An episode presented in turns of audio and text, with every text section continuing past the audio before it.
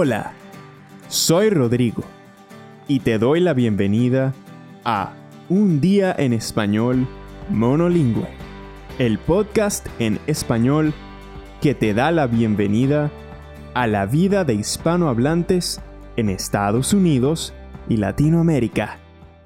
En el episodio de hoy, nos vamos hasta Pennsylvania, donde Carmela tiene su primer día de trabajo como asistente de conversación en inglés, Teaching Assistant o TA, en una universidad de Estados Unidos.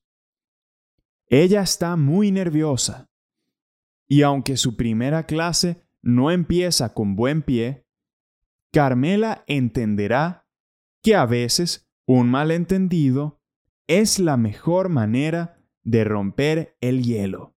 Si escuchas con atención, en este episodio hay ejemplos de cómo presentarse y decir de dónde eres.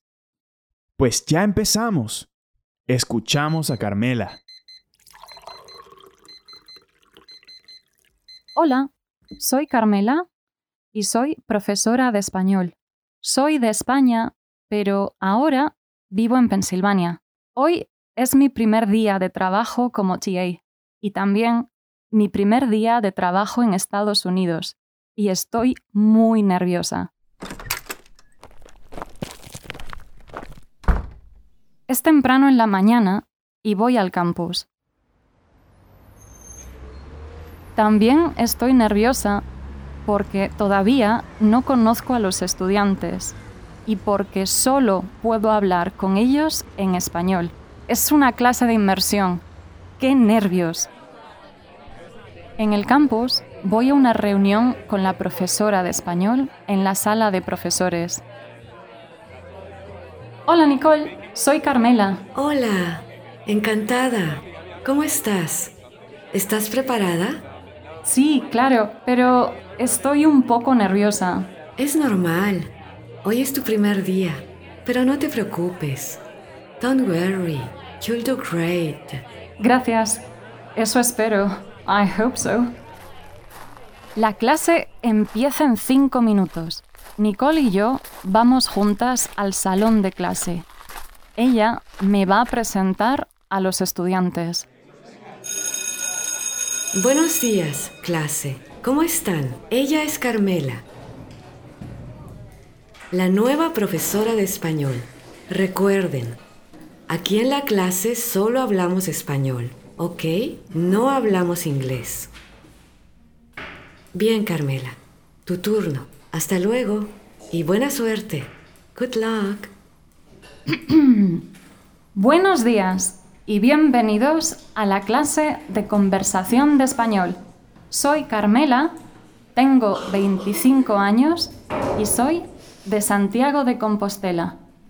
Pero mi universidad está en Zaragoza. ¿Y vosotros? ¿Cómo estáis?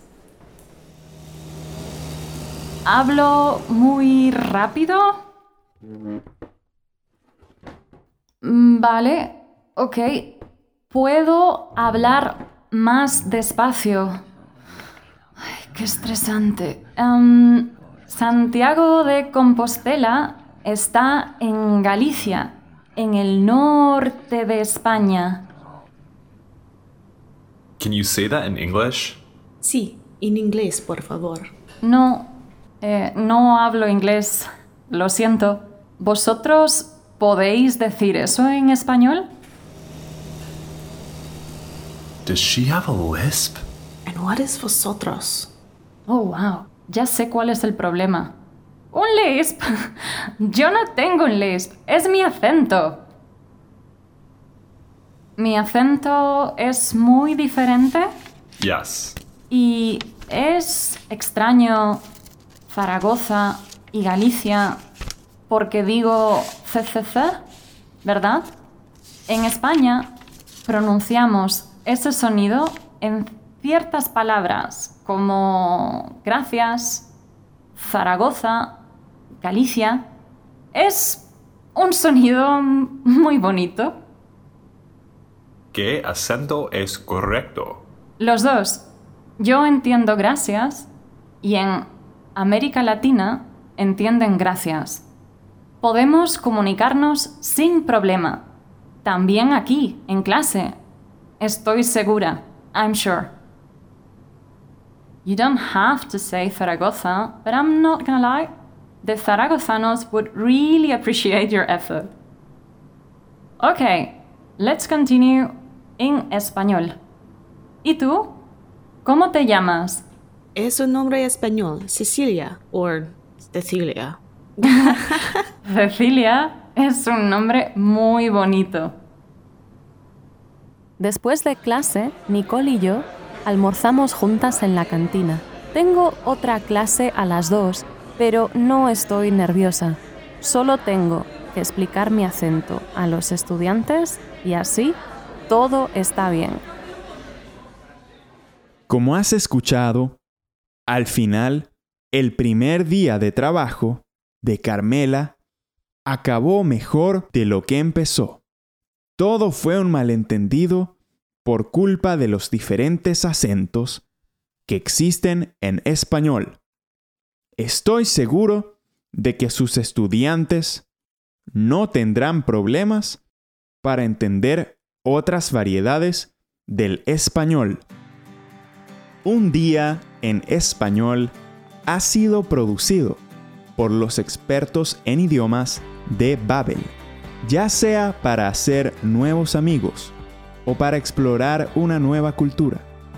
Con la app de Babel puedes aprender todo lo que necesitas para entender y usar la lengua. Y si quieres darnos tu opinión o hacernos alguna pregunta sobre el podcast, escríbenos un correo a podcasting.babel.com o deja un comentario en tu app preferida para escuchar podcasts. Gracias por escuchar y hasta el próximo día.